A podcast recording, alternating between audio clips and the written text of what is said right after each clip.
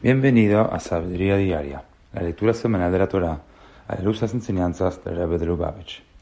En la segunda lectura de la Parashá de Toldot, aprendemos que cuando Rivka dio a luz el primer mellizo en salir fue Isav, a pesar de que, de hecho, Jacob fue concebido primero.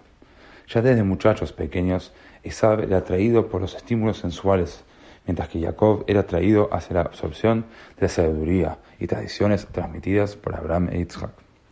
Al comprender que él sería el representante más fiel de los ideales familiares, Jacob le ofreció cambiar el derecho de liderazgo a Isaac por una comida caliente, lo cual Isaac aceptó rápidamente. Después de esto, cuando Kenan fue afectada por una hambruna, Isaac mudó a su familia a Filistea, donde Rivka casi fue secuestrada por el rey local. La rectitud de Isaac fue evidente para todos cuando el producto de su cosecha resultó estar milagrosamente fuera de proporción con la cantidad plantada. Dice el versículo,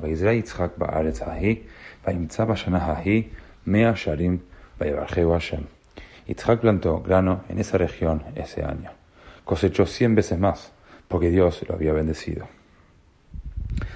Nos enseñan los sabios de que de una lectura atenta de la narrativa de la Torah resulta claro que los patriarcas eran empresarios astutos.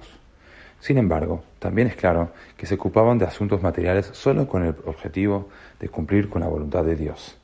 En este caso, el verdadero objetivo de Yitzhak en sembrar grano era ser capaz de dar caridad a los pobres, que la Torah estipula que solo se puede dar con la producción de uno mismo. Tal como sucedió con nuestros patriarcas, cuando nuestra ocupación en la búsqueda de sustento está motivada de forma similar, somos bendecidos con éxito abrumador.